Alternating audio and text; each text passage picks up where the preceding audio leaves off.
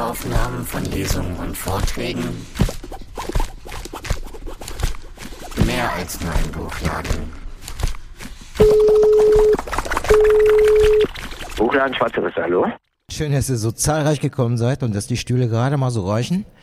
Äh, wir begrüßen euch zum heutigen Abend zu der Veranstaltung mit Gisela Notz, die hier vorne sitzt, die nicht das erste Mal hier im Buchladen Veranstaltungen macht, auch nicht zu diesem Buch. Es geht heute um die Kritik des Familismus. Darüber wird es einen Beitrag geben und eine Diskussion. Ähm, auf der Bühne sitzen in wechselnder Be Belegschaft noch ein feministisches Frauenkollektiv, die diesen Abend auch mit organisiert hat. Die werden sich dann selber vorstellen. Und jetzt gebe ich ab. Danke dir, Udo. Ja, toll, dass ihr alle da seid. Äh, willkommen äh, hier bei Schwarze Risse und auch vielen Dank, dass wir hier sein dürfen. Ja, mein Name ist äh, Clara, äh, Pronomen sie, ihr. Äh, und ich fange so ein bisschen mit Orga an, jetzt hier zu dem heutigen Abend. Und dann äh, erzähle ich noch so ein bisschen, wie das jetzt zu dieser Lesung hier äh, heute gekommen ist. Und äh, danach geht es dann mit dem Inhalt los, sozusagen. Als erstes, da hinten gibt es ein Buffet mit Essen und Getränken auf Spendenbasis. Die Spenden äh, gehen an die tolle Orga namens Schlafplatzorga, äh, die sich um Schlafplätze kümmern für äh, Menschen, die von Obdachlosigkeit betroffen sind, aber auch für Menschen mit Fluchtgeschichte, die zum Teil illegalisiert ähm, hier leben. Also ganz tolle Orga spendet gerne. Äh, wir werden gucken, dass wir ein paar Unkosten hatten wir auch, aber nicht so wahnsinnig viele, also äh, dass wir ordentlich was zu spenden haben. Ähm, neben dem Essen und Trinken könnt ihr auch Bücher äh, hier kaufen, unter anderem von Gisela Notz, aber auch ein paar andere. Ähm, auch da vorne äh, könnt ihr euch gerne mal anschauen, dann später in der Pause.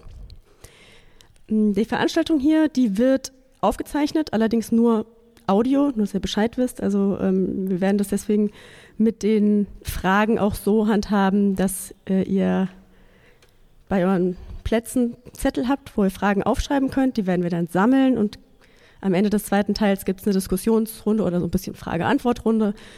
Und äh, da werden wir dann die Fragen von euch vorlesen. Natürlich, wenn ihr zwischendurch Verständnisfragen habt, bitte meldet euch einfach, sagt einfach Bescheid. Es gibt keine dummen Fragen. Ähm, das können wir gerne auf jeden Fall zwischendurch klären. Nur das ist dann halt mit der in der Aufnahme nicht so wirklich äh, mit drin. Außerdem findet ihr auch noch äh, auf euren Plätzen äh, ein Zine, ähm, was wir in unserem Projektteam äh, erstellt haben, gestaltet haben für euch. Das ist sozusagen so eine kleine Zeitschrift zur Lesung. Schaut es euch gerne an. Da gibt es auch noch die ein oder andere äh, coole Information drin. Nehmt euch auch gerne noch welche mit. Ich glaube, wir haben noch einige Exemplare über. Äh, ja, danke dafür an das Projektteam und vor allem an das Design, äh, an Lotta, die das Design gemacht hat. So, wir, wer sind eigentlich wir? Äh, wir sind ein kleiner feministischer Lesekreis, äh, gegründet 2020. Ähm, jetzt wird das Projekt dieser Lesung noch ein bisschen erweitert. Äh, ich stelle mal alle ganz kurz vor, äh, damit ihr wisst, wer da alles dabei ist. Also einmal haben wir hier Lotta, dann da hinten Feli an der Bar, Emma, Cornelia ist auch irgendwo da. Larissa. Noch jemand vergessen? Nein. Gut. Äh, und ja, das ist unsere zweite Lesung. Wir haben letztes Jahr schon einmal eine veranstaltet in der Hasenheide. Ähm, und diesmal, ja, diesmal äh, dachten wir uns ursprünglich, wir würden gerne eine weibliche trans- oder nicht-binäre Person vorstellen, die in Berlin irgendwie für feministische Anliegen eingetreten ist. Und da hatten wir zunächst auch ganz viele historische Personen auf der Liste in der Auswahl, zum Beispiel Clara Zetkin, Rosa Luxemburg, äh, aber auch Gisela Notz. äh, ja, und Gisela Notz, die ist ähm, äh, Historikerin, Sozialwissenschaftlerin, Autorin, Aktivistin, Dozentin, Redakteurin und sie hat sich in den letzten Jahrzehnten äh, ganz viel mit den Themen äh, Sozialgeschichte, Alltagsgeschichte, Zeitgeschichte, solidarische Ökonomie, ähm, Arbeitspolitik, Familienpolitik, Sozialpolitik, sowie äh, auch mit den Biografien von Wegbereiterinnen äh, in der Geschichte befasst und sie ist auch jetzt immer noch super aktiv. Also wenn man auf Twitter oder Instagram schaut, da gibt es wirklich regelmäßig Events und Aktionen, wo sie dabei ist, zum Beispiel im Frauenstreik oder gegen die Illegalisierung von Schwangerschaftsabbrüchen. Und ähm, eine Sache möchte ich noch ganz besonders hervorheben, die sie auch macht. Das ist nämlich ein Geschichtssalon, ähm, von dem tatsächlich nächste Woche die nächste Ausgabe stattfindet, am Donnerstag, 21.07. Äh, da geht es um das Thema Passion und Profession, Pionierinnen des ökologischen Landbaus. Ähm, das findet bei Gisela Notz zu Hause sozusagen statt. Anlässlich Klimawandel, ganz wichtiges Thema. Also wenn ihr daran Interesse habt, könnt ihr sicherlich auch gerne nochmal in der Pause äh, nachfragen und ansonsten euch auch gerne dafür anmelden ähm, per E-Mail und findet ihr bestimmt auch online. Wir haben im Lesekreis in den letzten Jahren schon uns ziemlich viel mit solchen Themen wie Sorgearbeit, unterschiedliche Familienmodelle, Geschlechterrollen, Klischees, körperliche Selbstbestimmung, aber auch mit so rechtlichen Aspekten wie Ehegattensplitting beschäftigt. Und ähm, weil das einfach so gut zusammengepasst hat, haben wir uns dann letztlich äh, für Gisela Notz entschieden aus unserer Liste für diese Lesung und dachten zuerst, ja, wir machen eine Lesung über sie, wo wir dann selbst irgendwie ein paar Texte lesen. Aber dann dachten wir uns, na, die wohnt ja auch in Berlin und wir schreiben ihr zumindest mal eine E-Mail. Vielleicht hören wir ja was zurück und umso größer war dann natürlich unsere Freude, äh, dass sie sich zurückgemeldet hat und gleich mit dabei sein wollte. Und damit äh, herzlich willkommen, Gisela Notz. Toll, äh, dass du heute Abend hier bist.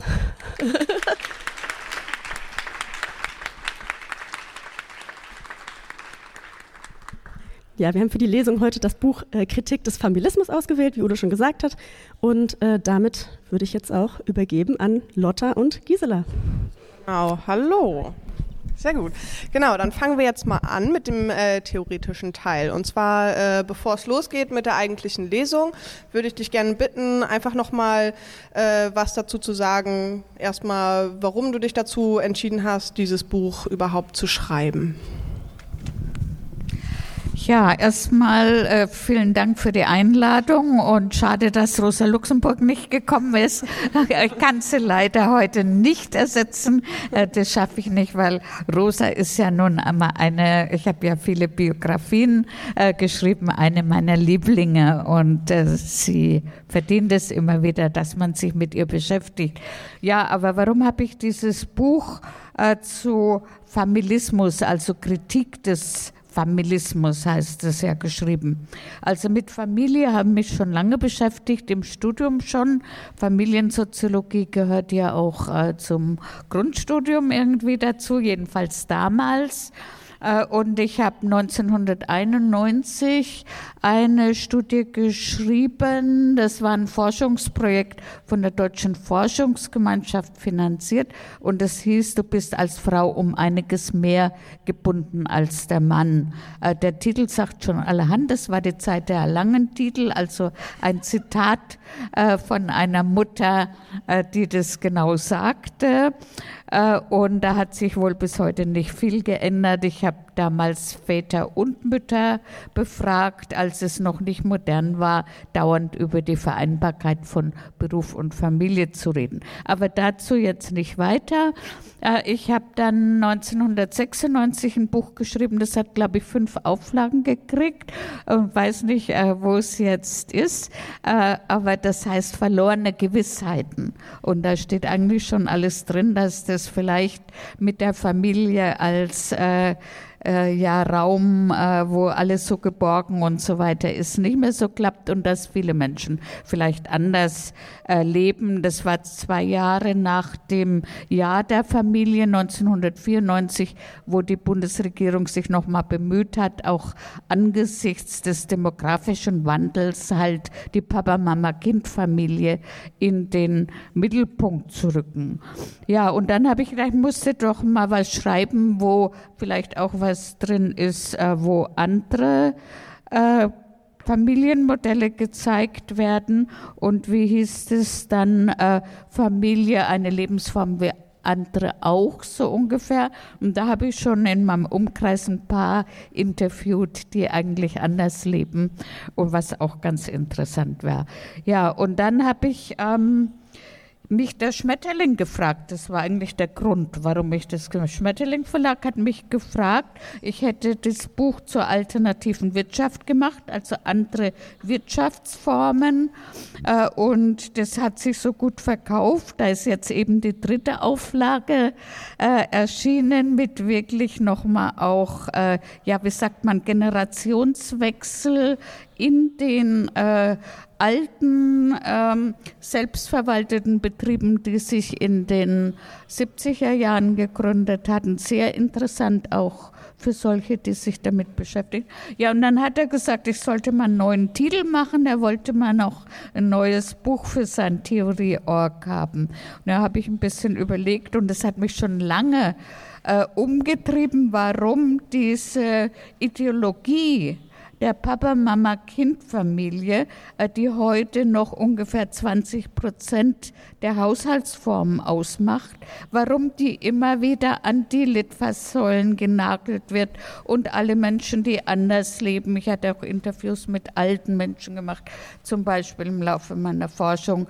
äh, oder die, die äh, die Familie nie erreicht haben oder geschieden sind oder alleinerziehend sind, die denken dann, sie haben irgendwie versagt und meistens sind es die Mütter. Also die Ideologie, die immer noch davon ausgeht, das ist die Normalfamilie, die ist Gott gewollt oder eben natürlich. Äh, warum ist diese Ideologie so wirkmächtig?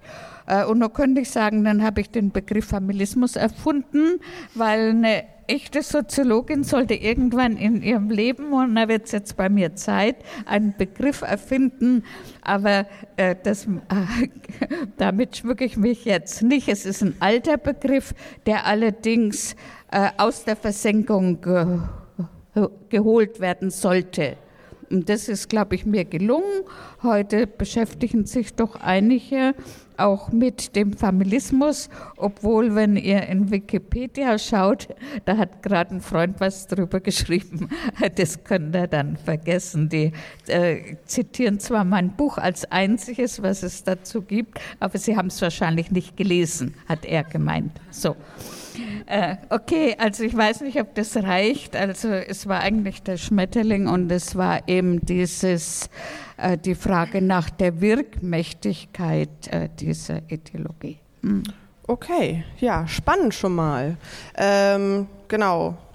Dann hast du jetzt auch schon was zu äh, Familie und Familismus gesagt. Vielleicht kannst du noch mal äh, zusammenfassend sagen, was denn überhaupt Familie und äh, Familismus überhaupt ist. Ja, genau, das erkläre ich natürlich am Anfang in äh, meinem Buch. Ich kann ja nicht das ganze Buch vorlesen, weil ich sagte eine Moderatorin, äh, das würde dann Sie und das Publikum überfordern, mich auch. Ja. Und, und deshalb versuche ich mal Auszüge zu bringen. Ihr habt ja schon Vorschläge gemacht, was alles äh, vorgetragen werden soll. Es war natürlich viel zu lang, weil in einer Minute kann ich nicht eine Seite vortragen. Das schaffe ich nicht. Ich fange aber mal mit der Frage an, was ist Familie? Äh, keinesfalls war das zu allen Zeiten die bürgerliche Kleinfamilie, wie wir sie heute kennen. Die historische Rekonstruktion zeigt, dass Familie neben einer sozialen auch eine politische Konstruktion ist. Es gibt sie noch keine 300 Jahre. Der Begriff Familie hat erst im 18. Jahrhundert Eingang in die deutsche Umgangssprache gefunden ist ähm, im 17. und 18. Jahrhundert entstand nach dem viel zitierten, immer noch glorifizierten äh, ganzen Haus, das zusammengebrochen war äh, mit Beginn der Industrialisierung. Erst die Kleinfamilie, wie wir sie heute kennen, durch die Trennung von äh, Arbeitsplatz äh, und äh, Wohnplatz und so weiter. Das will ich jetzt nicht alles vorlesen. Jedenfalls entstand die heterosexuelle bürgerliche Kern- und Kleinfamilie aus Mann und Frau die mit standesamtlichem Trauschein und kirchlichen äh, Segen versehen äh, ist und möglichst, äh, dass die beiden dann eben mehrere Kinder haben, das ist die Norm. Damit waren dann alle anderen Formen der Familie Abweichungen von der Norm und kamen eben als Orientierungshilfe nicht in Frage.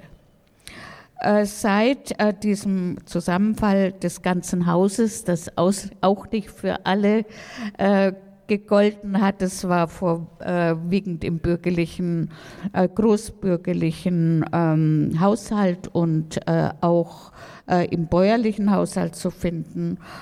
Und da gehörte eben sozusagen das Gesinde dazu. Aber es war schon patriarchal organisiert, so wie die Kleinfamilie auch. Und der Vater konnte notfalls äh, vom, mit, äh, vom Faustrecht äh, Gebrauch machen, wenn jemand, sei es die Frau, die Kinder oder auch das Gesinde nicht funktionierte.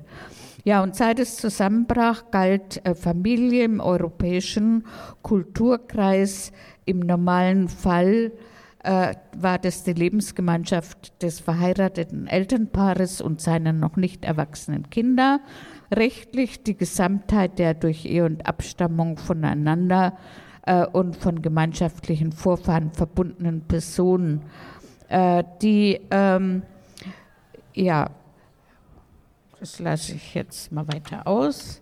Äh, die bürgerliche Kleinfamilie, wie wir sie heute kennen, äh, mit dem Haupternährer und der Hausfrau, wurde trotz ihres ständigen Formwandels als das beständigste Gemeinschaftsgebilde bezeichnet, weil sie angeblich auf natürlicher Grundlage beruht ähm, sehr einfach gefügt ist und als einzige Zusammenlebensform scheinbar Geborgenheit und Zuwendung befriedigt. Die Funktion der Familie wurde und wird vor allem in der biologischen und sozialen Reproduktion des Nachwuchses gesehen äh, und als ursprüngliche Erziehungsstätte im Kinderstube, Pflegestätte, Alten, Kranken und Behindertenpflege und so weiter. Schließlich ist die Familie, wie wir sie heute kennen, die billigste Einrichtung zur Versorgung von Kindern, Pflegebedürftigen und alten Menschen. Sie erspart Staat und Kommunen die Bereitstellung von kostenaufwendiger sozialer, pflegerischer und pädagogischer Infrastruktur. Auch deshalb wird sie nach dem Grundgesetz für die Bundesrepublik Deutschland in der Verknüpfung mit Ehe unter den besonderen Schutz des Staates gestellt und vor allem deshalb besteht ein Interesse an ihrer Aufrechterhaltung und an der Beibehaltung der mit ihr verbundenen geschlechtshierarchischen Arbeitsteilung, die Frauen in eben dieser bürgerlichen Kleinfamilie diese Sorgearbeiten zuweist. Und darüber wird immer noch und immer wieder gejammert. Das muss anders werden. Ja, und dann soll ich ja auch noch sagen, was dann Familismus ist. Genau, gerne. Äh, Familismus, ich habe schon gesagt, das ist ein soziologischer Begriff und zugleich eine Ideologie, die die bürgerliche Kleinfamilie als Leitform einer Sozialstruktur bezeichnet. Im Familismus nimmt die Familie, das heißt die Vater-Mutter-Kind-Familie und die erste Verwandtschaft die Funktion einer die Existenz des Einzelnen sichernden sowie den gesamtgesellschaftlichen Zusammenhang stützenden Instanz an. Das Verhältnis von Familie und Gesellschaft äh, ist äh, durch weitgehende Konkurrenz gekennzeichnet. Das System aller Familien bildet das Gemeinwesen. Das Gemeinwesen ist nach der Ideologie des Familismus auf den Nationalstaat bezogen. Auch deshalb haben besonders die Rechten heutzutage äh, im, äh, im Blick, dass diese Familie mit ihrer Funktion auch erhalten bleiben muss. Es besteht nämlich ein Zusammenhang zwischen den Konzepten der Familie, des Selbst, der Staatsbürgerschaft und der Nationalstaatlichkeit. In familistischen Gesellschaften ist die Familie der Dreh- und Angelpunkt aller sozialen Organisationen, unterstützt den Rückzug der Individuen ins Private und es herrschen dort komplementäre Rollenaufteilungen entlang, entlang der Geschlechterlinien. Menschen ohne Familie gibt es in familistischen Gesellschaften nicht, weil ihnen wird unterstellt, dass sie früher oder später eine Familie gründen werden oder zu ihr zurückfinden. Ich selber und eure Eltern vielleicht auch, musste mir immer wieder hören, äh, immer wieder anhören, na, wann heiratet sie denn jetzt? Wollte sie gar nicht. Wann kriegt sie denn jetzt das Kind? Und so weiter und so fort. Und ich habe mir sagen lassen von Studi, dass das heute immer noch so ist. Ja, die familistische äh, Ideologie unterstellt eben, dass alle Menschen Teil äh, dieser familialen Ordnung sein wollen äh, und dass das Individuum die unbedingt benötigt äh, und danach, ob die Gefühle des Zusammengehörens über einen längeren Zeitraum überhaupt stabil sein können, fragen familistische Systeme überhaupt nicht. Äh, ich zitiere noch äh, den Ausspruch der ehemaligen Premierministerin Großbritanniens, Margaret Thatcher. Sie sagte, es gibt keine Gesellschaft, es gibt nur Individuen und Familien. Okay, das war dann so viel dazu. Genau, und dann machen wir jetzt weiter, soweit ich weiß. Du hast ja selber noch äh, die Textstellen dann rausgesucht, beziehungsweise gekürzt. Geht jetzt erstmal weiter mit einem historischen Rückblick. Genau, den historischen Rückblick habe ich schon gesagt, aber ich fange jetzt, beginne jetzt mit äh, dem äh, Text äh, Kritik am Familismus. Ja, das habt ihr ausgesucht? Äh, ja. Ja, gut. Und ich habe es dann ein bisschen kürzen müssen, genau. Also es gab immer auch Kritik am Familismus, das ist nichts Neues und ist nicht heute irgendwie von ein paar äh, oder äh, linken äh, Soziologinnen äh, nur kritisiert. Es gab zum Beispiel im 17. Jahrhundert englische Feministinnen äh, im Umfeld des Bürgerkrieges äh, das geltende familistische Wertesystem auf den Kopf zu stellen indem sie ihre Kritik an der patriarchalischen Familie als soziale Norm auch praktisch umsetzten. Es war also nie nur eine Theorie, es wurde immer auch praktisch umgesetzt.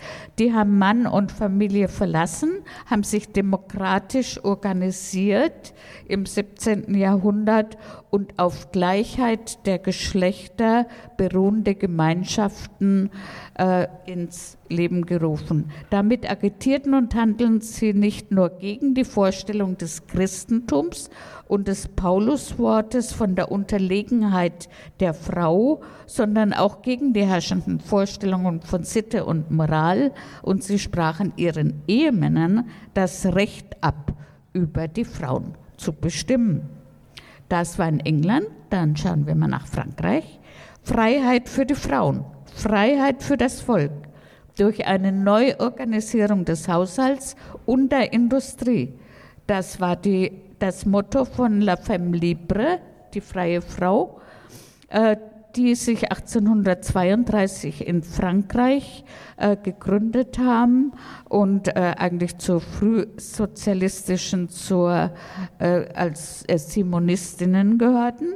Neuorganisierung und Neuverteilung des Haushalts, sprich der Arbeit in Familie und anderen Zusammenlebensformen und der Industrie, sprich der Arbeit im Beruf auf Frauen und Männer, also die Vereinbarkeit von Erwerbsarbeit und Privatleben in einer gleichberechtigten Gesellschaft, das war 1832 bereits die Utopie, das ist heute noch eine Utopie. Die freien Frauen, die die ersten feministische Zeitschrift äh, des gleichen Namens gegründet hatten, beließen es nicht bei den Forderungen, sondern riefen zur Bildung von Lebens- und Arbeitsgemeinschaften auf, in denen die Frauen in sozialer, ökonomischer und rechtlicher Hinsicht gleichgestellt waren. Sie gingen noch weiter, indem sie eine gesamtgesellschaftliche Dominanz weiblicher Normen forderten, äh, auch ein Anliegen, was immer in der Geschichte immer wieder auftaucht und äh, dieser Weg sollte dann eben in eine friedliche Zukunft führen. Auch dieser Gedanke ist heute wieder aktuell. Äh, ja, Sie haben also auch gepredigt in Ihrer feministischen Gesellschaft mit der Parole Nie mehr Krieg, nie mehr nationales Gegeneinander, dafür aber Liebe für alle. Das war 1832 und wie sieht es heute aus? Äh, mit äh, diesen äh, Simonistinnen hat sich auch die französische Sozialistin und Feministin Flora Tristan, äh, äh, kann ich nur empfehlen, sich mal mit ihr zu beschäftigen. Flora Tristan beschäftigt. Sie hat eine schreckliche Kindheit und Jugend erlebt äh, und dann äh, sich mit den utopischen Sozialistinnen verbunden. Äh, und sie wollte eben, dass äh, ähm, die Ausbeutung und Tyrannei anprangern. Keine Frau sollte einem Mann untertan sein und das sollte nicht nur theoretisch, sondern auch praktisch umgesetzt werden. Äh, formulierte ihre Kenntnis der Befreiung der Frau und der Arbeiterin und anderer ausgebeuteter Individuen und hat die Schrift äh, Arbeiterunion bereits 1843 zur gewerkschaftlichen und genossenschaftlichen Vereinigung aufgerufen. Und das war bevor Karl Marx und Friedrich Engels das kommunistische Manifest geschrieben haben. Äh, nun ist noch nicht ganz raus, ob die sich gekannt haben oder ob die auch was abgeschrieben haben. Aber das lassen wir jetzt mal einfach so stehen. Jedenfalls die Befreiung der Arbeiter hat sie schon vorher, also war ja fünf Jahre vorher genau veröffentlicht auch. Ähm, ja, genau. Sie forderte die Ebenbürtigkeit zwischen Frau und Mann, eine berufliche Erziehung für Mädchen wie für Jungen und die Gleichbehandlung auch für die Versehrten und Alten. Das ist ein intersektionaler Ansatz, äh, den sie damals vertreten hat, wie er eigentlich äh, besser gar nicht geht. Den Begriff gab es damals noch nicht, aber den Ansatz gab es schon. Die Ehe bezeichnete sie als Unterdrückungsinstitution. Sie trat nicht nur für die freie Liebe ein, sondern lebte sie auch. Überwindet eure Isolierung, Arbeiterinnen und Arbeiter, einigt euch, rief sie allen Ausgebeuteten, Unterdrückten und damit vor allem den Frauen zu. Ähm, dann komme ich zur ersten alten Frauenbewegung. Das wäre also Clara, nach der du benannt bist, Clara Zetkin. Äh, und äh, ich fange aber mal mit der bürgerlichen Frauenbewegung an, die auch äh, Kritik schon übte und ich habe es genannt halbherzige Kritik der bürgerlichen Frauenbewegung.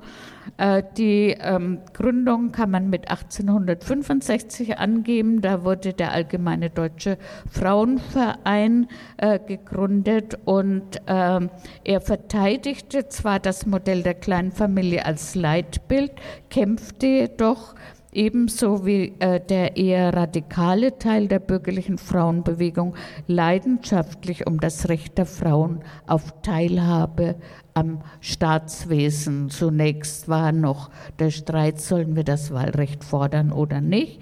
Äh, und aber es ging vor allem um Bildung für Frauen, äh, Ausbildung und existenzsichernde Erwerbsarbeit. Der Verein kritisierte die Beschränkung der Entfaltungsmöglichkeiten des weiblichen Geschlechts und ihre abhängige Rolle vom Ehemann und in der Familie, die er vor allem durch die ökonomische Abhängigkeit gegeben sah. Obwohl viele der im Verein führenden Frauen ohne Mann und Kinder lebten. Da gibt es ja auch noch viele Bilder von deren äh, Veranstaltungen. Äh, wurde die Wichtigkeit der monogamen bürgerlichen Kleinfamilie als Leitbild nicht in Frage gestellt. Sie sollte jedoch auf ökonomischer Gleichberechtigung beruhen. Wer nicht frei erwerben darf, ist Sklave. Das stellte Luise Otto äh, bereits äh, 1866 in ihrer Schrift Das Recht der Frauen auf Erwerb, äh, die man auch gut noch mal lesen kann. Wir haben sie kurz nach der Wende neu aufgelegt, zwei Ostfrauen und ich, weil wir hatten sie so oft zitiert, ich besonders. Äh, und da ist so, steht so vieles drin, was heute noch aktuell ist. Äh, äh, sie ging schon damals davon aus, dass nicht irgendeine Arbeit sein kann, das Recht auf Erwerb, sondern die Erwerbsarbeit soll die, die Selbstständigkeit der Frauen ermöglichen. Selbstständig kann schon dem Sprachgebrauch nach nur sein, wer selbst zu stehen vermag. Das heißt, wer sich selbst auf seinen eigenen Füßen ohne fremde Beihilfe erhalten kann. Das schrieb sie 1866.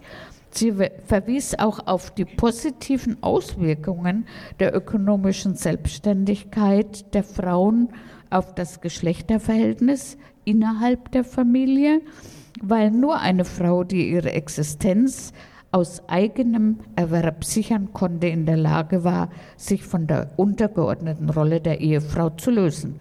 Keine Frau sollte gezwungen sein, sich von anderen ernähren zu lassen, wie es auch keinem arbeitsfähigen Manne zugemutet wird. Für unwürdig hielt sie es, dass Frauen wegen der Versorgung von Kindern und hilfsbedürftigen Eltern ans Haus gefesselt werden. Kindergärten und Kinderkrippen forderte sie als unabdingbare Voraussetzung für die Berufstätigkeit der Frauen und eine gute Ausbildung der Kindergärtnerinnen als Notwendigkeit für eine kindgerechte Erziehung. Selbstständige Frauen werden, Zitat, weder die bloße Haushälterin noch die Puppe noch die Leibeigene und Sklavin des Mannes sein. Damit verurteilt sie nicht nur die geschlechtsspezifische Arbeitsteilung innerhalb der Erwerbsarbeit und innerhalb der Familie, äh, sondern auch die, äh, verlangte auch die Beteiligung der Männer an der Hausarbeit innerhalb der Familie. Ohne die Einbeziehung der Männer in die Hausarbeit sah sie ihr Emanzipationskonzept verfehlt. Wie das in einer familistischen, patriarchalen Gesellschaftsordnung, äh, die damals wie heute herrschte, allerdings durchführbar ist, das blieb offen. Es bedurfte eines harten Kampfes, bis das Anliegen der Frauen, ebenbürtige Partnerinnen in der Familie zu werden, äh, überhaupt äh, auf der politischen Agenda stand. Erledigt ist der Kampf bis heute nicht. Soweit die bürgerlichen. Äh, ich komme jetzt zur äh, sozialistischen Frauenbewegung, die gab es ja auch schon, wenn auch manche Historikerinnen bestreiten, es hätte da überhaupt einen Unterschied äh, zwischen den wir Frauen gegeben. Den gab es natürlich. Äh, sie unterschieden sich in der Konzeption grundsätzlich voneinander, forderten die einen die Reform der bürgerlichen Gesellschaft, so waren die anderen der Meinung, dass sie nur durch die Revolution die Aufhebung der kapitalistischen Wirtschaftsordnung, einer Befreiung der Arbeiterklasse und damit auch der, Freien dieser, äh, der Frauen diese Klasse möglich ist. Clara Zetkin betonte als wichtigstes Unterscheidungsmerkmal, Zitat, dass die bürgerliche Frauenbewegung einen Kampf gegen die Männer ihrer eigenen Klasse führe, während die Proletarierinnen im Verein mit den Männern ihrer Klasse für die Abschüttelung der Kapitalherrschaft kämpften. Die Vertreterinnen der sich seit 1871 herausbildenden sozialistischen Frauenbewegung wiesen immer wieder darauf hin, dass eine Befreiung von der Fabrikarbeit und ein Verbleib in der Familie, wie sie auch Arbeitsmänner immer wieder forderten, um sich weiterentwickelnden, im sich weiterentwickelten Industriesystem nicht ihre Emanzipation förderlich sein konnte, denn sie sahen die Gefahr, dass sie dann in noch stärker ausbeuterische Strukturen der Heimarbeit und ähm, in der Abhängigkeit der fabrikarbeitenden Männer festgehalten werden. Es waren die Frauen der Arbeiterklasse, die darauf verwiesen, dass die tragende Grundlage für die soziale Gleichberechtigung des weiblichen Geschlechts die Berufsarbeit bildet, weil von der Familie die Emanzipation sonst äh, unmöglich wird, wie Clara Zetkin hervorhob in ihrem Text Die neue Familie, forderte sie 1906 eine die Familie ergänzende öffentliche Erziehung, wie auch Luise Otto, äh, und die Aufteilung auch sie der Erziehungsarbeit zwischen den Eheleuten. Ähm, die Kleinfamilie blieb aber auch bei den Sozialistinnen letztendlich das Refugium der Frauen. Zwar wurde die Frau, auch wenn sie verheiratet war und Kinder hatte, durch die Einbeziehung in die Erwerbsarbeit stundenweise aus dem Bandkreis des Hauses gezogen doch die alte Form der Familie wurde nicht wirklich untergraben. Frauen schleppten die doppelte Last wie ihre männlichen Arbeitsgenossen. Ihnen blieb die Haus- und Sorgearbeit neben der Erwerbsarbeit. Im Kapitalismus ist dieser Konflikt also nicht zu lösen. Jedenfalls sah das Clara Zetkin so. Zitat, die kapitalistische Gesellschaftsordnung macht aber in den meisten Fällen einen Konflikt zwischen den Berufspflichten und Familienpflichten unvermeidlich. Bald müssen die einen, bald die anderen leiden. Nur ausnahmsweise starke Frauenindividualitäten können beidem gerecht werden und auch sie nur um den Preis einer vorzeitigen Hinopferung ihrer Kraft. Ein harmonisches Ausleben als Vollmensch wird damit der Mehrzahl der Frauen zur Unmöglichkeit. Also im Grunde heißt es dem, es muss sich nicht nur die Berufsarbeit äh, der Familiensituation anpassen, sondern auch die Familiensituation muss sich ändern. Ähnliche äh, Zitate könnte man jetzt von August Bebel bringen. Die, die Sozialistinnen äh, haben ja alle das Buch äh, von Bibel äh, gelesen äh, und Lilly Braun, die eben die Gemeinschaftsküchen und die Gemeinschaftshäuser äh, damals schon forderte, damit nicht jede Frau auf ihrem eigenen Kochherd kochen muss und ihr eigenes Kind am Rock hat. Ja. Ja, wir haben noch drei Minuten bis zur Pause. Oh. genau, wir hatten Genau, äh, wir hatten noch ein bisschen mehr vorgesehen, deswegen würden wir einfach schon mal noch ein bisschen in die Pause reinziehen und uns dann für den Rest äh, noch besprechen, was dann in der zweiten Hälfte dann noch drankommt. Ja, gut, das ist aber okay. Ähm, also vielleicht noch fünf, sechs Minuten. Ja, ja, auf jeden also Fall. Also ich muss genau. dann zumindest noch erwähnen, dass ja, ähm, wie gesagt, kann ja nicht alles lesen, aber dass ja nach dem Zweiten Weltkrieg der Familismus auch in das Grundgesetz der Bundesrepublik eingeschrieben äh, wurde. Äh, da hieß es zwar, Männer und Frauen sind gleichberechtigt, aber gleichzeitig äh, wurde eben ähm, ähm, ja die äh, Familie als, ähm, wie hast du jetzt, äh, nach Artikel 6 des äh, Grundgesetzes wurde nach einigen Auseinandersetzungen, das waren schwere Auseinandersetzungen, ich habe die Protokolle gelesen äh, vom Parlamentarischen Rat, wurde dann Familie in der Verknüpfung mit Ehe unter den besonderen Schutz des Staates gestellt. Und ähm, das waren vor allem die Konservativen, natürlich CDU, CSU und Zentrum, die katholische Partei damals, äh, die da äh, darauf hinwirkten. Ich habe da auch noch einiges dazu ausgeführt. Das lasse ich jetzt aus. Jedenfalls gilt dieser Grundsatz heute noch. Äh, der ist auch angeschrieben am ähm, ja, am Reichstag oder Bundestag, wie das jetzt heißt. Äh, und da habe ich immer ein Bild davon gezeigt und die Studis haben sich gewundert, was, das steht da wirklich heute noch. Man glaubt es ja nicht. Ja, auf den Wohlfahrtsstaat äh, gehe ich ja jetzt nur kurz ein, aber das wolltet ihr ja. Ich finde es ein bisschen langweilig, den Wohlfahrtsstaat. Äh, spätestens seit den 1980er Jahren nimmt der Bedarf an Betreuung und Pflege zu.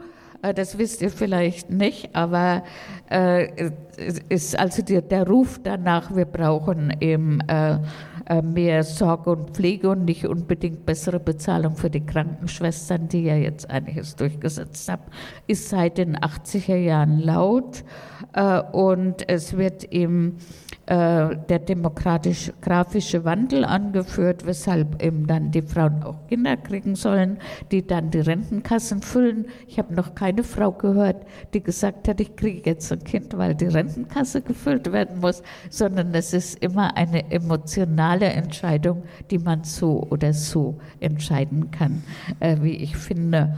Aber es geht eben im Wohlfahrtsstaat um die Stärkung des Gemeinsinns auch, des Familiensinns. PolitikerInnen aller Fraktionen, Kirchen und Wohlfahrtsverbände äh, rufen eben na, danach nachbarschaftliche Hilfe außerhalb der Familie, in der Familie die Hilfe ähm, soll eben äh, dem Sozialstaat helfen, äh, Kosten zu sparen indem die Notwendigkeit des Zusammenspiels zwischen öffentlichen und privaten Leistungssystemen äh, der Public äh, Private Welfare Mix heißt das, verstärkt betont wird, wird auch die Bedeutung der Familie als Ort der Wohlfahrtsproduktion hervorgehoben. Und früher war es ja so, dass es vor allem die Hausfrauenmütter waren, die dann eben die, Ehe, äh, die ehrenamtliche Sozialarbeit gemacht haben, in die Krankenhäuser sind, in die Altenheime sind. Äh, und seitdem das eben nicht mehr so funktioniert, ist auch nochmal äh, das Gejammer über die äh, unbezahlt geleisteten Care-Arbeiten, die eben liegen bleiben, groß. Dann gibt es Diskussionen um das Erziehungsgehalt oder Familiengehalt. Äh, da musste ich bei vielen Vorträgen immer dagegen reden. Selbst die katholische Frauenbewegung hat gesagt, komm mal zu uns, wir wollen das gar nicht, das Familiengehalt, dass die Frauen Geld dafür kriegen, dass sie zu Hause bleiben. Das kommt immer wieder. Im Moment ist es schwierig, weil die Wirtschaft die Arbeitskraft der Frauen braucht. Und man kann kurz sagen, äh, wenn die Wirtschaft die Arbeitskraft der Frauen braucht, dann da ist ihre Berufstätigkeit eben auch außer Frage gestellt. Aber in dem Moment, äh, wo es viele Erwerbslose gibt und wo sie nicht gebraucht wird, wird eben genau diese Kleinfamilie und mit der Hausfrauenmutter oder mit der prekär arbeitenden Frauen, die ein bisschen arbeiten, also meiste Teilzeitarbeit, weitaus meiste nicht existenzsichernde Teilzeitarbeit und Minijobs wird immer noch von den Frauen gemacht damit sie eben äh, dem Sozialstaat Kosten sparen können äh, und äh, zu Hause nicht nur die Kinder versorgen, das ist schon lange nicht mehr das alleinige Problem, sondern heute geht es eben auch um die Versorgung der Alten äh, und Hilfsbedürftigen. Ja, dann dürfen wir jetzt die Pause machen.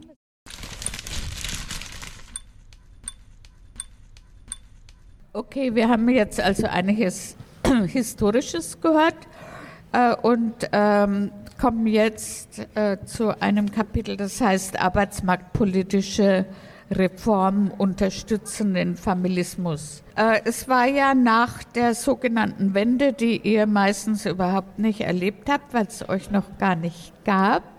Äh, da ähm, waren plötzlich viel zu viele Frauen auf dem Arbeitsmarkt, weil in der ehemaligen DDR die Berufstätigkeit für Frauen, auch wenn sie Mütter waren, selbstverständlich gewesen ist. Äh, Im Westen noch nicht so ganz, aber diese ähm, äh, un, äh, wie ist es, ähm, also diese Erwerbsneigung von den Frauen, die hat einfach ansteckend äh, gewirkt. Es gab damals ein paar Untersuchungen, die ich auch gelesen habe, da wurden die Frauen immer wieder gefragt, würden sie auch zu Hause bleiben, äh, die berufstätigen Frauen, wenn ihr Mann genügend verdient? Äh, und dann haben sie alle gesagt, nein, keine dieser Untersuchungen, ob vom Ministerium, ob von irgendeinem Forschungsinstitut, ob von der Uni geforscht wurde, es war nie mehr als 1,2 Prozent, äh, die gesagt haben, wir würden zu Hause bleiben. Äh, und äh, da musste man sich was anders einfallen lassen. Ich war damals bei einer großen Konferenz äh, in München, Arbeitsmarktkonferenz, und da sagte Herr Zeller vom sächsischen Arbeitsministerium, ich vergesse ihn nicht, sagte er, wenn die Frauen also nicht ihre Erwerbstätigkeit auf äh, den Prozentsatz der Westfrauen zurückdrehen, dann, äh, also wenn sie das machen, dann haben wir keine Probleme. Na, dann habe ich mich zum Mikro vorgekämpft und habe gesagt, wenn Sie das aber jetzt nicht machen, was ist dann? Dann sagte der Typ, Herr Zeller, dann werden wir uns Maßnahmen einfallen lassen. Mhm. Dann wurde erstmal der Erziehungsurlaub verlängert. Da wusste ich, aha, das ist so eine Maßnahme. Und äh, dann wurde Hartz IV, der Hartz-Bericht. Ich habe mir jetzt nochmal angeschaut, so ein großes gelbes äh, DIN A4 äh, Teil ist, das so aussieht eigentlich wie ein Telefonbuch, äh, der Bericht von Herrn Hartz und seiner Kommission. Und danach sollten also eben auch Maßnahmen eingerichtet werden, wie man die Erwerbsneigung kanalisieren kann. Ähm, es wurde also wieder das antiquierte konservative Familienmodell mit dem Familienvater als Haupternährer und der dazugehörigen Mutter als Hausfrau oder Zuverdienerin restauriert. Damals schon. Wir haben jetzt Untersuchungen, die zeigen, dass während Corona noch mal wieder so ein Rollback gewesen ist. Aber damals wurde es eben sozusagen verordnet von der Bundesregierung durch diesen Hartz-Bericht. Die Erwerbslosigkeit sollte bis 2005 halbiert werden. Und auch die SPD sprach von einem zukunftsweisenden Gesamtkonzept zur Bekämpfung der Arbeitslosigkeit. In Wirklichkeit sollte die Erwerbslosigkeit der Familienmänner bekämpft werden. In dem Konzept hieß es nämlich, Arbeitslose, die besondere Verantwortung für abhängige, betreuungsbedürftige Personen oder Familienangehörige tragen, sollen bei der Vermittlung bevorzugt behandelt werden. Und das waren die Familienväter.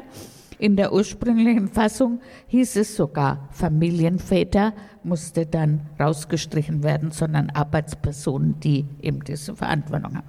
Wörtlich jeden Montag erhalten der Leiter des Arbeitsamtes und der Vorsitzende der Bundesanstalt für Arbeit eine Liste der arbeitslosen Familienväter, so hieß es da. Und die haben dann zuerst Arbeit gekriegt, weil die Erwerbslosigkeit, Erwerbsarbeit gekriegt, in den neuen Bundesländern schon hoch gewesen ist.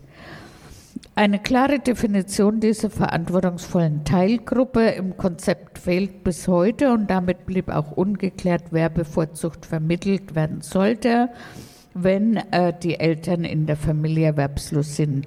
Die Tatsache, dass Frauen als Zuverdienerinnen in der Vermittlung zurückstehen sollen, bedeutete damals einen Rückfall in die Familienpolitik, äh, der 1950er Jahre, gegen die sich Frauen damals schon auflehnten. Und es war damals nicht nur meine Position. Und wie gesagt, heute wird es wieder äh, diskutiert, dass eben Frauen die ganze Care-Arbeit während Corona gemacht haben. Äh, ja, seit ähm, 1.4.2003 sind dann die Minijobs in Kraft. Äh, die waren auch Teil dieser Hartz-Kommission. Das sind geringfügige Beschäftigungsverhältnisse, die jetzt, glaube ich, auch wieder erhöht worden sind. Ich habe es gar nicht mehr weiter verfolgt, äh, statt abzuschaffen. Gewerkschaftsfrauen äh, und auch ich äh, fordern schon lange, dass dieser Minijob abzuschaffen ist, äh, dass die Arbeit existenzsichernd äh, sein muss.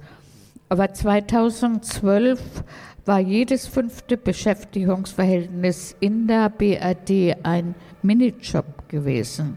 Und das waren vor allem Frauen, äh, die die hatten, inne hatten. Da wurde eben davon gesprochen, Studis brauchen so einen Minijob oder die alten Rentner, was schlimm genug ist, dass die von ihrer Rente nicht leben können, die brauchen einen Minijob. Aber in Wirklichkeit waren es eben Frauen, die Sorgepflichten hatten und sind es auch heute noch, denn der wird ja auch immer wieder verlängert, als dass er abgeschafft wird.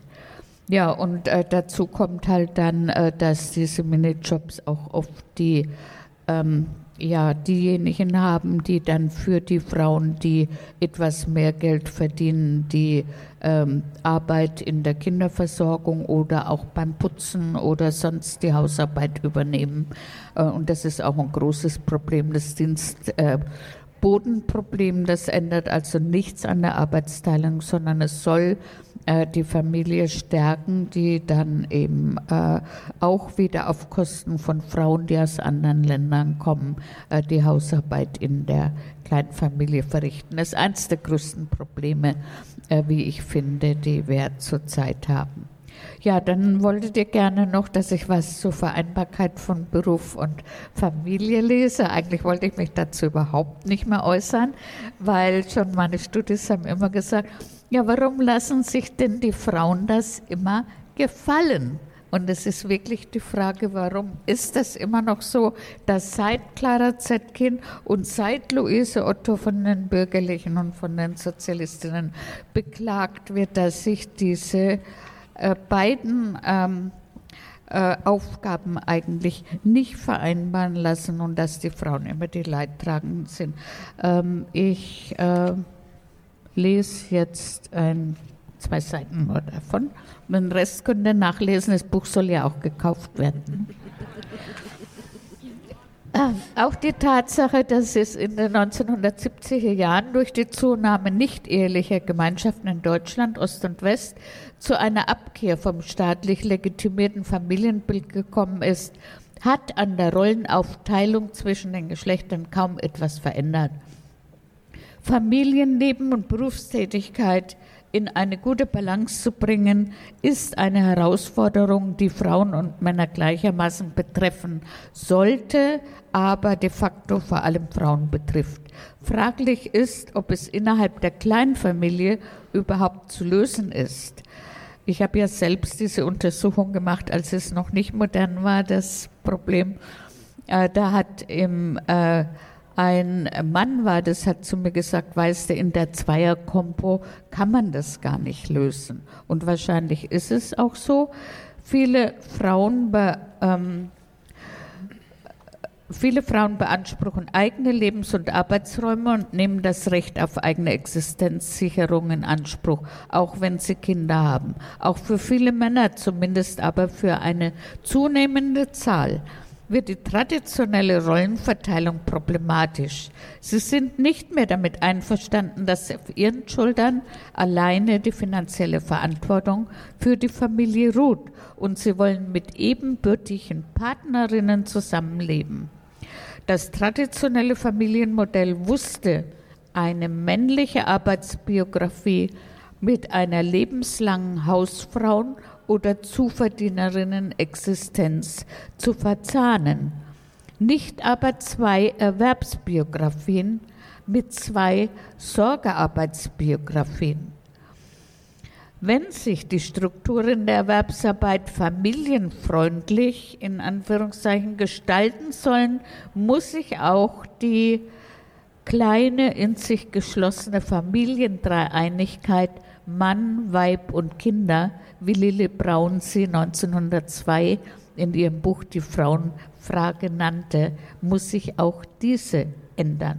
Die angebotenen Vereinbarkeitsmodelle sind Arbeitszeitflexibilisierung, Teilzeitarbeit, Vereinbarkeitsmodelle, Elternzeit, Erziehungsurlaub. Sie sind bislang äh, mit äh, Nachteilen im weiteren Berufsverlauf verbunden und wirft man einen Blick auf die 22,9 Prozent der Haushalte der Alleinerziehenden, was zu 90 Prozent Frauen sind, so wird deutlich, wie sehr sich alle Lösungsvorschläge an der traditionellen Kleinfamilie orientieren. Für Mütter, die ihr Kind ohne den Vater erziehen, sind Teilzeitarbeit und prekäre Arbeitsverhältnisse durch die mangelhafte ökonomische Absicherung, die davon ausgeht, dass Frauen einen Haupternährer zu Hause haben, nicht ohne die Gefahr in Armut zu verfallen möglich und dass diejenigen Frauen, äh, die Kinder unter drei Jahren erziehen, die größte Armutspopulation sind, hängt eben mit diesem familistischen System zusammen. Zusätzlich äh, äh, fehlen eben auch immer noch öffentliche Kinderbetreuungsplätze und oft bleibt nur die Möglichkeit, die Erwerbsarbeit zu unterbrechen. Sie muss nach wie vor mit erheblichen Schwierigkeiten bei der Wiedereingliederung in den Beruf erkauft werden. Bei allen Modellen zur Vereinbarkeit scheint es in erster Linie darum zu gehen, dass die Berufswelt familientauglich werden muss, nicht aber die Familie berufstauglich. Das Wissen, dass weder Familie noch Beruf in ihrer jetzigen Form geeignet sind, beides zu vereinbaren, liegt seit langem vor und potenziert sich durch die Zunahme von pflegebedürftigen Alten und anderen Hilfsbedürftigen. Reformmaßnahmen gehen weiter vom Haupternährermodell aus und versuchen dieses zu festigen. Oft wird das sogenannte Vereinbarkeitsproblem auf Kosten von anderen Frauen gelöst. Das sagte ich schon. Das sind die äh, Dienstbotinnen. Und letztlich ist aus der Feststellung, dass Beruf und Familie heute nur durch Seiltänzerinnen zu vereinbaren sind, auch die Konsequenz abzuleiten, dass Strukturveränderungen in beiden Bereichen äh, eben notwendig sind. Es geht um Neuverteilung und Neubewertung aller jetzt bezahlt und jetzt unbezahlt geleisteten gesellschaftlich notwendigen und nützlichen Arbeiten und eine Umverteilung der Verantwortung für Kinder auch im sorge- und pflegebedürftigen Bereich, also der sogenannte Care-Bereich, auf beide Geschlechter. Und zwar nicht nur individuell in der Kleinfamilie, sondern auch im Kollektiv und auf die Gemeinschaft bezogen. Ja, so viel zu dem Problem, zu dem ich mich dann nicht mehr äußern werde. ähm, aber es ist ja halt ein Problem, was sehr viele betrifft. Ich komme dann äh, zum letzten Abschnitt. Wie sind wir in der Zeit? Ja. Und zwar äh, geht es eben um noch äh, um die vollständige und takte Familie als Leitbild. Also warum ist das so wirkmächtig? Ähm, die heteronormative äh, monogame Kleinfamilie mit verheirateten Eltern ist, äh, wie ich in dem Buch eben aufgezeigt habe, keinesfalls mehr die vorherrschende Lebensform.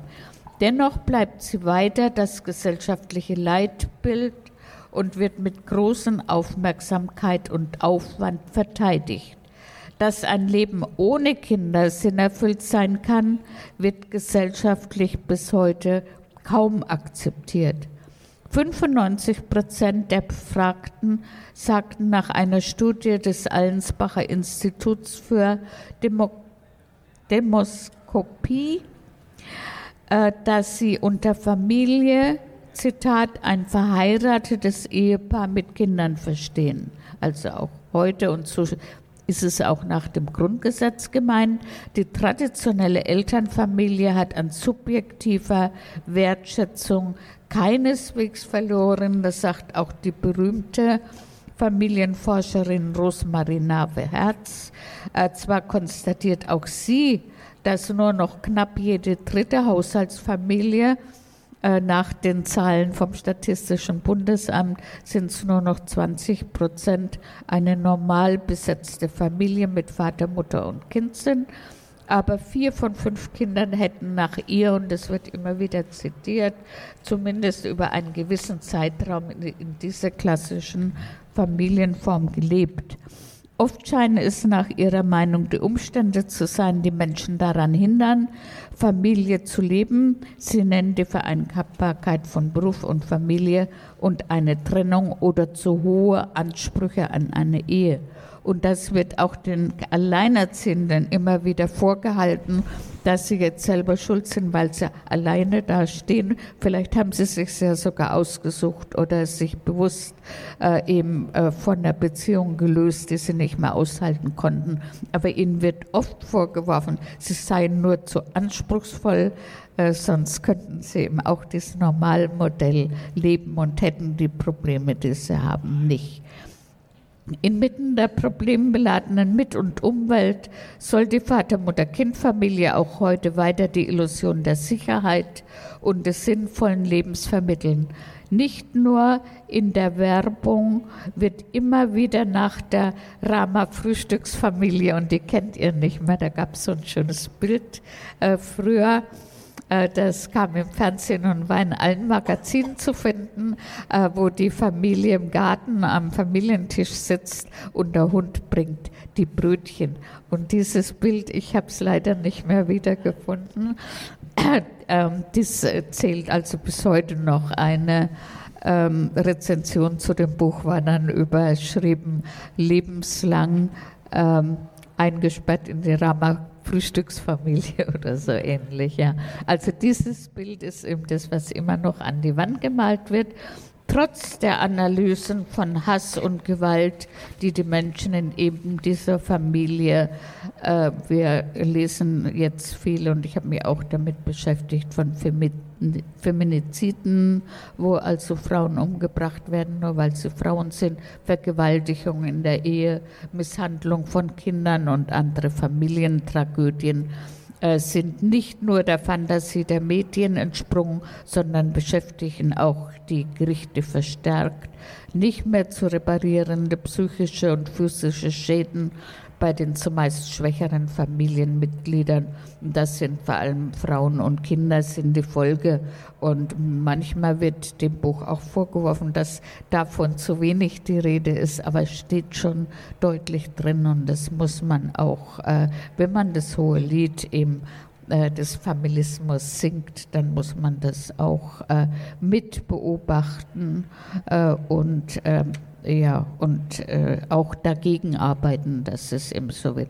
Diskriminierung und Benachteiligung von Frauen verbunden mit ökonomischer Abhängigkeit in der Familie schaffen zunehmend Probleme in der Verständigung zwischen Männern, Frauen und Kindern und wirken sich trennend auf Gesellschaft, Berufstätigkeit und auf die Formen des Zusammenlebens aus.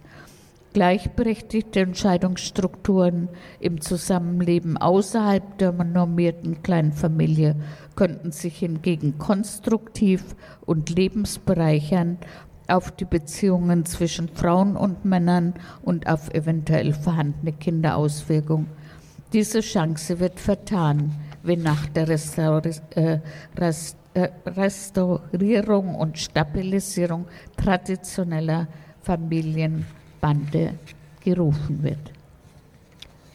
Dann komme ich zum letzten Punkt. Zwar wird heute kaum mehr jemand offen sagen, Frauen gehören an den Herd, doch die neoliberalen Ideologien, die mehr oder weniger offen auf die Propagierung von häuslicher Kindererziehung und Altenpflegearbeit in der Kernfamilie zielen, führen dazu, dass Familienfrauen zumindest zeitweise oder teilzeitig hoher äh, Bedarf an Teilzeitarbeit eben aus der Erwerbsarbeit aussteigen. Ähm, monetäre Leistungen für Pflege von alten und behinderten Familienmitgliedern und Erziehungs- und Betreuungsgeld ändern aufgrund ihrer Taschengeldförmigkeit nichts. Sie fokussieren auf die bürgerliche Kleinfamilie als Institution, in der diese Arbeiten kostengünstig äh, geleistet werden. Der ideologisch aufgeladene Schutz äh, der Familie dient offensichtlich Partialinteressen. Ehegattensplitting und beitragsfreie Mitversicherung in der Krankenversicherung, äh, genauso wie äh, Witwenrente, wurden von den Wissenschaftlerinnen äh, als für die Familie unwirksam bezeichnet. Da gab es, das hat auch Aufsehen erregt, eine Untersuchung, äh, die das Familienministerium in Auftrag gegeben hat, äh, wo die Wirksamkeit eben der Maßnahmen geprüft wurde. Und die haben also ja, fitte Wissenschaftler, die sich nicht haben einfach einkaufen lassen, haben eben herausgefunden, dass die Maßnahmen, so wie sie heute sind, äh, gar nicht wirklich äh, wirksam sind, äh, weil die Mütter aufgrund von Hausfrauenförderung äh, auch nicht weniger arbeiten wollen äh, und dem Staat aber dadurch Steuereinnahmen sowie Einnahmen der Sozialversicherung verloren gingen. Also das, damit haben sie begründet, dass die Maßnahmen gar nicht äh, greifen. Auch die aktuelle Politik der Bundesregierung richtet sich vor allem auf die Förderung der Normalfamilien.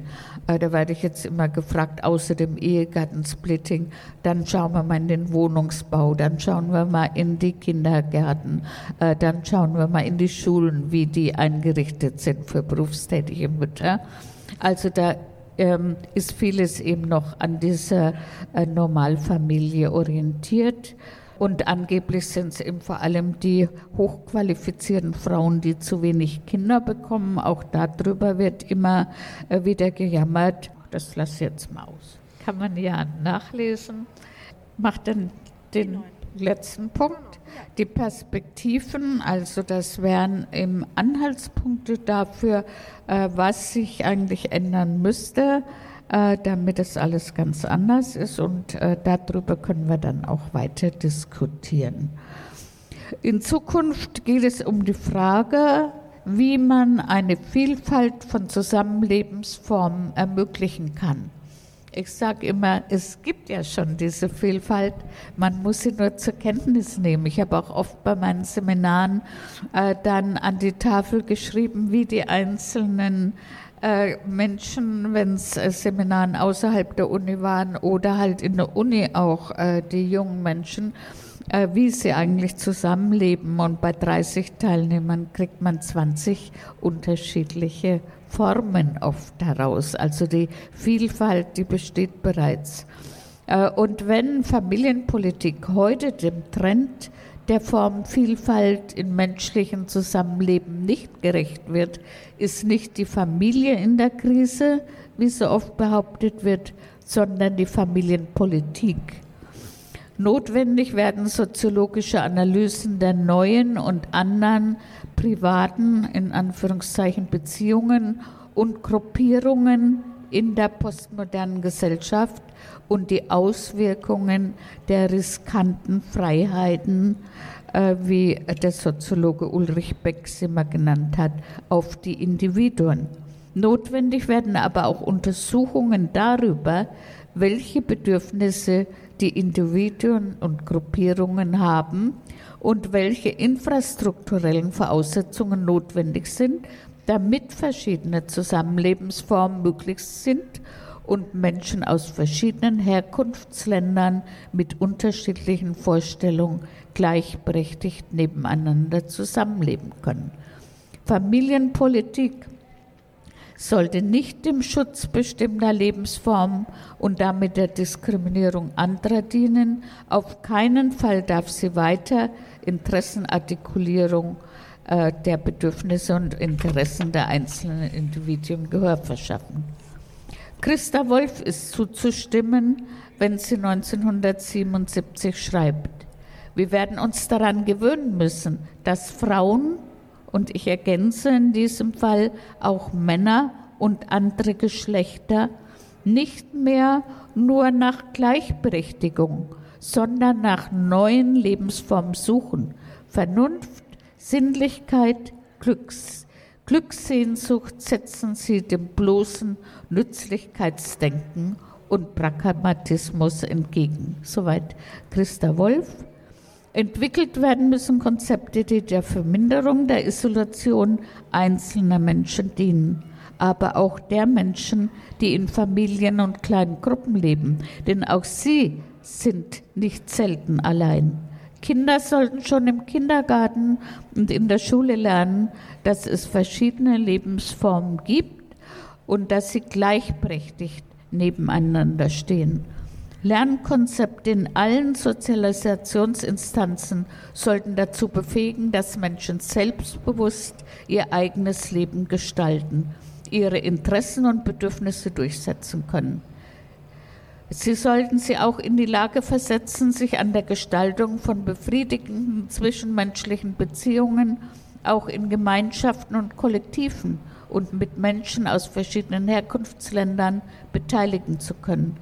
Dazu bedarf es der Vermittlung und Förderung von sozialen Kompetenzen in allen Sozialisationsinstanzen. Es geht um die Förderung der Bereitschaft zum solidarischen Handeln im Rahmen von privaten Beziehungen, Gemeinwesen und Gesellschaft und über den Bereich des Nationalstaates hinaus.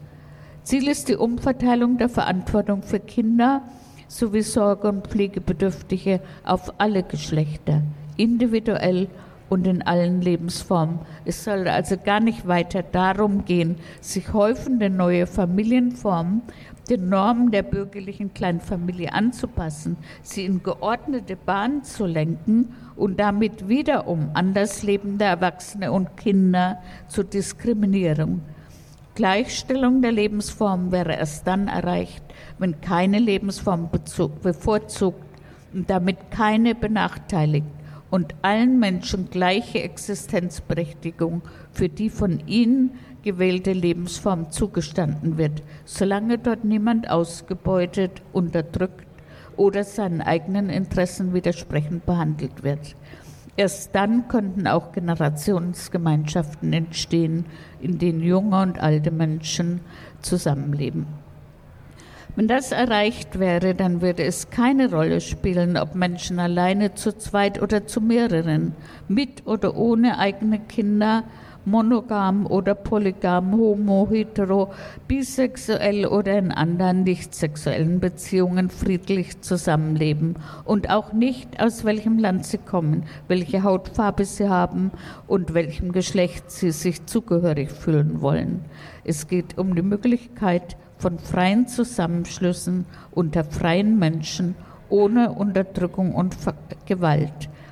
Das Verständnis von Familie hat sich gegenüber früheren Zeiten, als nicht nur blutsverwandte Menschen zur Familie gehörten, eingeengt. Warum sollte sie sich nicht wieder ausdehnen? Nicht in die ursprüngliche Form, sondern in viele Richtungen zugleich. Dann bräuchte man vielleicht den strapazierten Familienbegriff gar nicht zu erweitern oder umzudeuten. Man könnte die Familie aufgeben und etwa durch Lebensweisen ersetzen. Überflüssig würde auch die Familienpolitik, denn es genügte eine Politik für Menschen. Das wäre dann das Ende des Familismus. Dankeschön.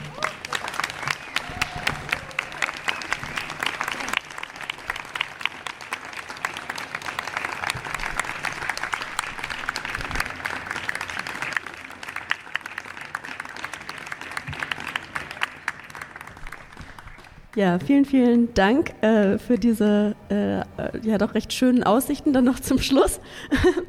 ähm, wir haben ganz viele Fragen schon bekommen und äh, ich würde jetzt die Kiste nochmal, ach so genau, du kannst nochmal rumlaufen. Wenn ihr noch weitere Fragen habt, wir werden sicherlich nicht dazu kommen, alle Fragen äh, zu beantworten, aber wir schauen dann da gleich mal durch. Auch damit das dann nicht zu viel für euch wird mit dem ganzen Zuhören und hier sitzen und noch nicht Feierabend haben. Genau, wir werden jetzt die Fragen vorlesen, die ihr gestellt habt. Wenn zwischendurch noch eine Frage aufkommt, dann könnt ihr euch auch gerne nochmal melden. Wir sprechen die dann nochmal ins Mikrofon aus. Genau. Ich fange mal mit einer äh, eher organisatorischen Frage an. Würden Sie einige Bücher signieren? Bücher, ob Sie Bücher signieren würden hier. Ja, natürlich. Ich habe mich in der Zwischenzeit daran gewöhnt und da ich ja historisch arbeite äh, und Bücher von 17, äh, meistens äh, arbeite ich ja nach 1848, alte Bücher heute wieder in der Hand hatte und welche dann signiert sind, von Clara Zetkin habe ich jetzt keins, aber da freue ich mich immer drüber, deshalb mache ich das auch. Da fragen wir doch mal die eine, die hier liegt. Äh, ich habe mich letztens äh, mit einer Freundin gefragt, wo der Ursprung der Ehe ist. Wie ist denn das Konzept Ehe entstanden? Wissen Sie das? Oh das sollte ich wissen als Historikerin. Äh, das Konzept Ehe ist äh, ja schon äh, ziemlich alt, aber es gibt da auch Ups and Downs. Es war, gab eine Zeit, da galt nur die durch die kirchlichen Institutionen gesegnete Ehe und erst viel später kam die standesamtliche dazu. Äh, und es gab eine Zeit, da war das auch ein Privileg, äh, ihm heiraten zu können. Das gemeine Volk, äh, Dienstboten und so weiter, auch im ganzen Haus. Übrigens, durfte nicht heiraten. Ich habe mich damit jetzt nicht im Einzelnen beschäftigt, aber wichtig ist vielleicht die Erkenntnis dadurch, dass das mal so ein Privileg gewesen ist, dass nicht jeder heiraten konnte, kamen natürlich auch jetzt, sagen wir mal, Gruppen, die äh, äh, nicht gerade immer bevorzugt werden, wie zum Beispiel Lesben und, äh, äh, und Schwule, äh, auf die Idee, dass es auch gemein ist, dass sie nicht heiraten dürfen und dass sie dann verlangen, dass sie in den Kreis äh, der ähm, derjenigen, die heiraten dürfen, einbezogen werden. Das war auch nicht immer so. Es gab auch die Meinung, wir wollen überhaupt die Privilegien der Ehe abschaffen und meine Position ist ja, dass niemand äh, bevorzugt wird dadurch, dass er eine Lebensform gewählt hat. Das heißt nicht, äh, dass die Ehe abgeschafft werden muss, aber man hat keinen Vorteil davon. Man kann ja ein Fest machen, das ist ja alles ganz wunderbar, aber man kriegt kein Ehegattensplitting, kriegt keine Witwenrente und all das nicht und niemand kriegt die, egal welcher sexuellen Orientierung. So. Es ist damit beantwortet, also ohne genaue Jahreszahl. Ja, vielen Dank. Ähm, eine Frage hier. Äh, was würden Sie unter besonderen Schutz stellen, wenn der Schutz der Ehe und Familie gestrichen würde? Wenn überhaupt irgendwas. Ähm, ja, ich werde kein neues Konzept entwickeln, was dann äh, nicht familistisch ist, aber vielleicht äh, äh, kollektivistisch ist, obwohl das mein Anliegen wäre, dass sich Menschen äh, im, äh, in, in, Gemeinschaften zusammentun. Ähm, ich würde keine, auch, auch keine Gemeinschaft jetzt fördern, äh, sondern ähm, niemand hat, das sagte ich schon, niemand hat einen Vorteil davon, dass er die und die Lebensform lebt. Wobei ich eine Ausnahme mache und das sind die Kinder. Ich bin auch im, kind, im Bündnis für Kindergrundsicherung, äh, wo sehr viele, äh, die sich mit äh, Wohlfahrt und äh, Sozialen beschäftigen und mit Kindern auch der Kinderschutzbund und so weiter. Äh, da bin ich auch mit im Beirat, im wissenschaftlichen Beirat und das finde ich ganz wichtig, äh, dass, dass diese Förderung an die Kinder gebunden ist und dass die Kinderarmut damit eingesetzt wird. Ich würde keine Zusammenlebensform irgendwie bevorzugen. Und natürlich bestrafen, wenn dort geschlagen wird. Oder? Ja, vielen Dank. Ähm, eine weitere Frage oder erstmal ein Feedback. Wie toll, danke.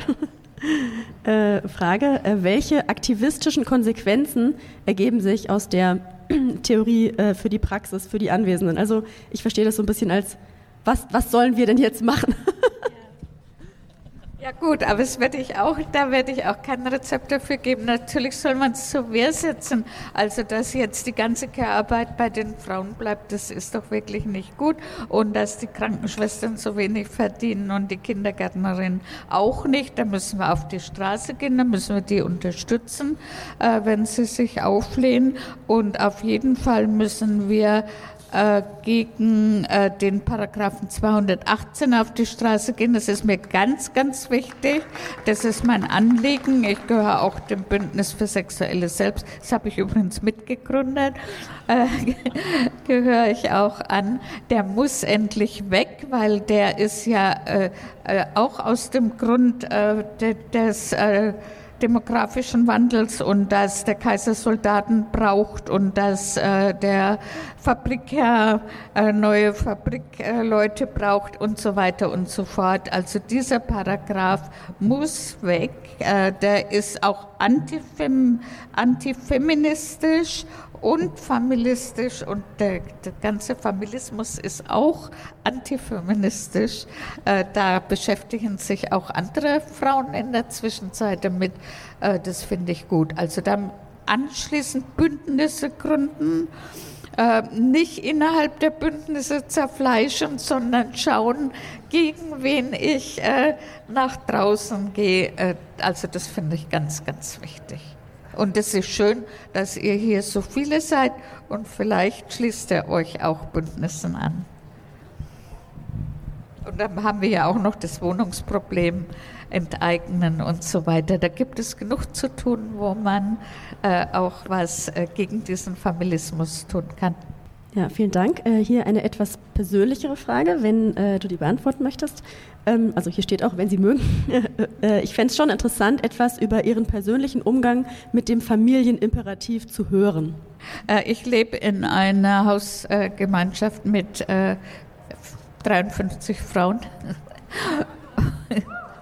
Ich habe aber auch schon in einer Wohngemeinschaft mit Männern, Frauen und Kindern viele Jahre gelebt, habe meine Kinder erzogen. Ich bin aufgewachsen in einer äh, Arbeitergenossenschaftssiedlung äh, mit ähm, AnarchistInnen, KommunistInnen und SozialdemokratInnen. Und die haben da friedlich zusammengelebt. Und da habe ich äh, gelernt, vieles wo ich jetzt dran anknüpfe. Ja, vielleicht äh, daran anknüpfend, äh, vielleicht können Sie äh, mal ein bisschen erzählen von diesem Hof, auf dem Sie leben, wie, was es genau für ein Projekt ist, wie das funktioniert oder wie das entstanden ist. Äh, das ist entstanden, weil äh, so viele Frauen ähm, nicht die Papa-Mama-Kind-Familie leben wollen, sondern äh, in der Gemeinschaft leben wollen. Es gibt ganz viele Frauengemeinschaften und wo ich lebe, das ist ein Beginnhof. Das ist kein Musterprojekt in dem Sinne, weil ja, es halt auch sehr individualistisch angelegt ist. Aber es gibt ähm, auch äh, Veröffentlichungen äh, über solche Projekte. Es gibt Bücher die von den Kommunaten selbst geschrieben sind über Kommunen als Lebens- und Arbeitsgemeinschaften. Ich selber habe 1991 ein Buch äh, zur Selbstverwaltung in der Wirtschaft gemacht. Also man äh, muss sich mal ein bisschen umgucken, dann kann man ganz viel erfahren über das, äh, was es schon gibt. Ich werde jetzt mein Projekt nicht als Musterprojekt äh, hinstellen, aber es ist schön, äh, auch äh, wenn man älter wird, eben mit anderen zusammen zu sein, sich gegenseitig zu helfen äh, und äh, gemeinsam Sachen zu unternehmen. Ja, vielen Dank. Äh, zwei Fragen äh, zum Kapitalismus. und zwar ist hier nach deiner Meinung gefragt, Einmal kann es Gleichberechtigung im Kapitalismus geben und ähm, ist es überhaupt möglich, den Familismus zu überwinden in unserer kapitalistischen Gesellschaft, deren Produktionsweise ja auf klassischer Familienarbeitsteilung angewiesen ist?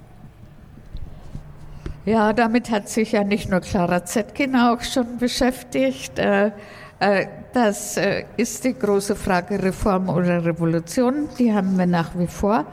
Ähm, Freilich ist es ganz schwierig, das habe ich auch mehrfach, glaube ich, ähm, gelesen, dass innerhalb des kapitalistischen Systems eine gleichberechtigte äh, oder ebenbürtige, ich benutze den Begriff ebenbürtig äh, noch lieber als gleichberechtigt, herzustellen ist. Aber meine Meinung ist, und das habe ich besonders auch in dem Buch ähm, wie heißt es wieder, zur alternativen Wirtschaft äh, beschrieben, dass man im Hier und Jetzt anfangen muss, äh, die Geschichte zu ändern. Im Hier und Jetzt, das ist vielleicht auch ein anarchistisches äh, äh, Modell, aber es auch, wird auch von anderen so gesehen.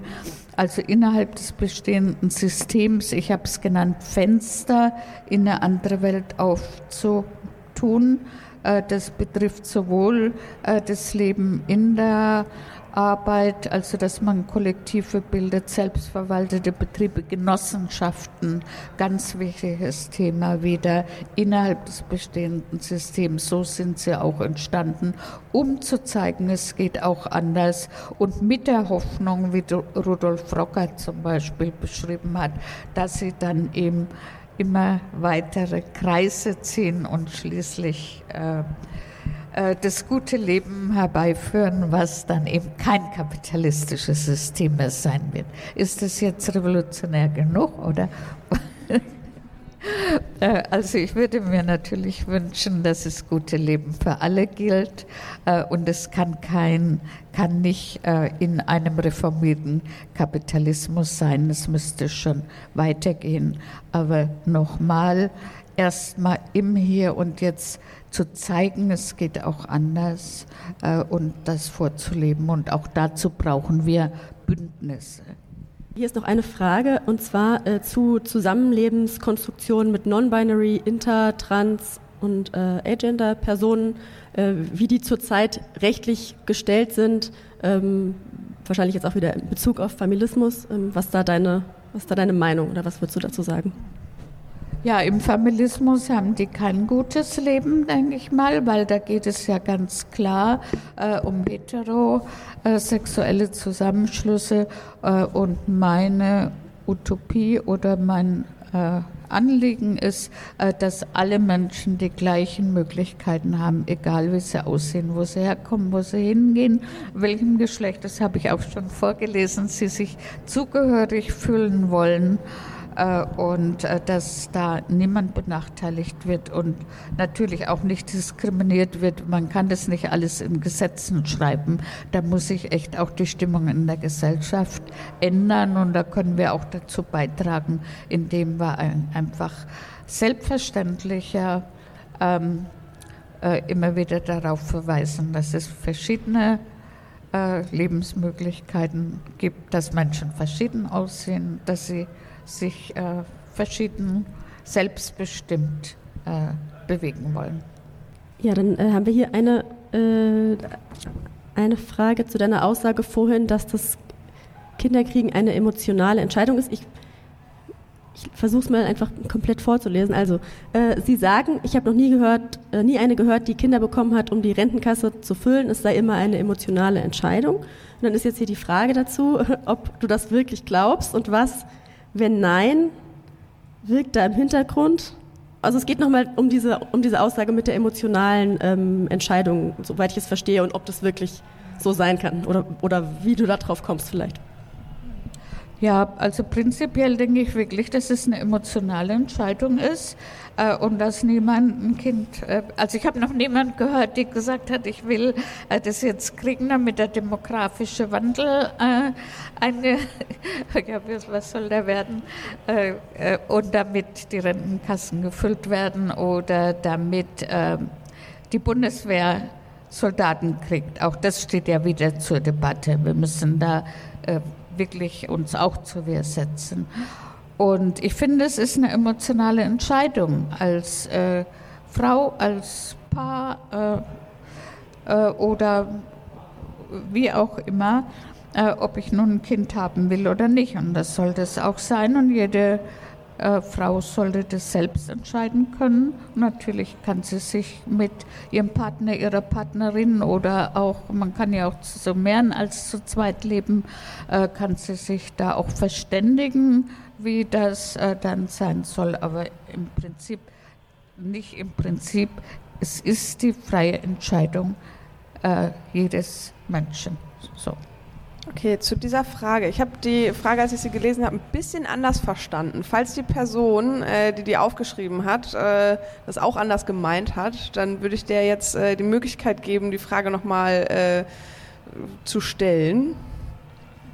Komm bitte nach vorne. Hallo.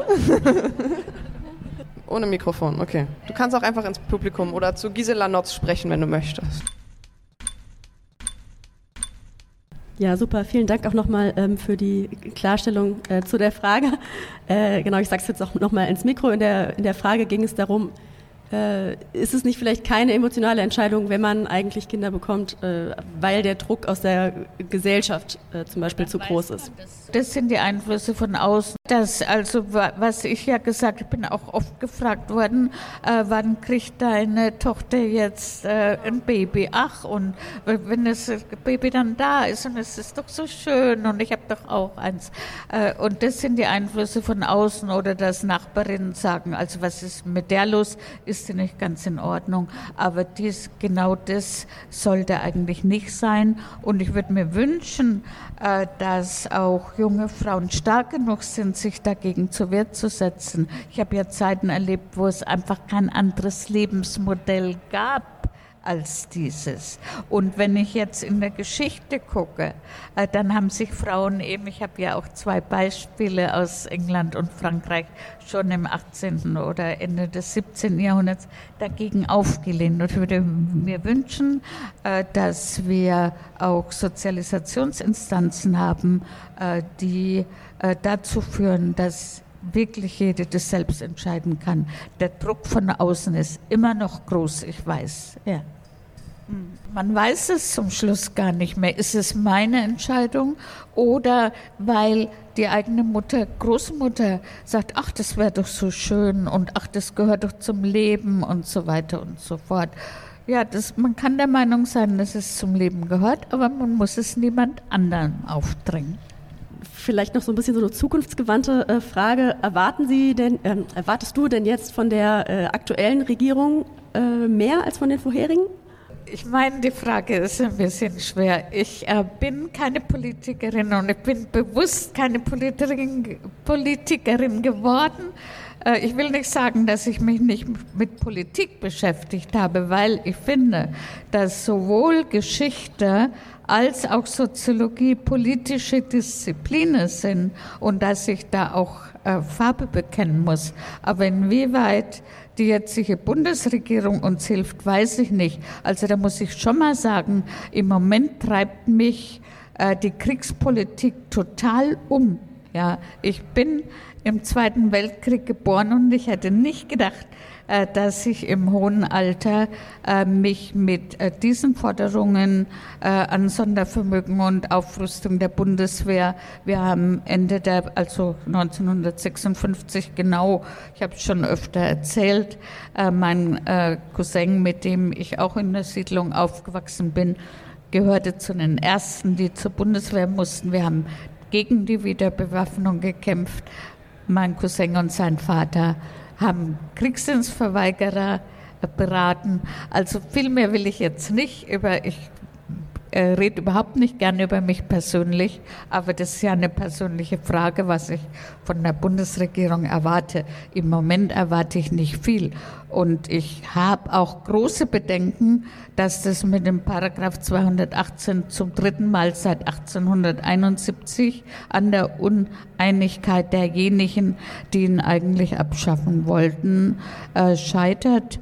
Äh, und ich weiß auch nicht, ob es diese Koalition jetzt äh, das Ehegattensplitting abschafft und wirkliche Gleichberechtigung aller Lebensweisen, äh, da habe ich große Bedenken. Aber ich will nichts an die Wand malen. Wir brauchen Bündnisse, um Schlimmeres zu verhindern und um das durchzusetzen, weil es uns wichtig ist. Und dahin sollte die Politik gehen. Äh, ich bin außerparlamentarisch tätig, äh, bin in Bewegungen tätig und äh, die Politik braucht Druck von diesen Bewegungen, äh, sonst wird sich eh nichts ändern.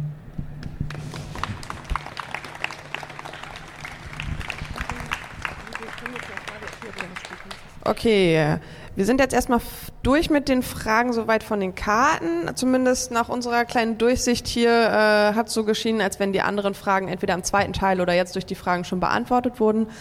Äh, dann äh, sind wir jetzt durch, wie es aussieht. Genau. Einmal nochmal klatschen, sehr gut. Ja, vielen, vielen Dank, äh, Gisela. Für den, den tollen Vortrag, die tolle Lesung und ähm, auch das tolle Fragen beantworten. Genau. Ja, aber ich will ja das letzte Wort haben. Das letzte Wort geht natürlich an dich. Ich wollte mich bei dem Publikum bedanken. Es ist selten so, äh, ich habe äh, ja ein bisschen Übung und ich konnte äh, mitkriegen, wie aufmerksam ihr auch zugehört habt. Das ist ja Vorlesen, also man hat vielleicht auch so ein Buch so geschrieben, damit man daraus vorlesen kann.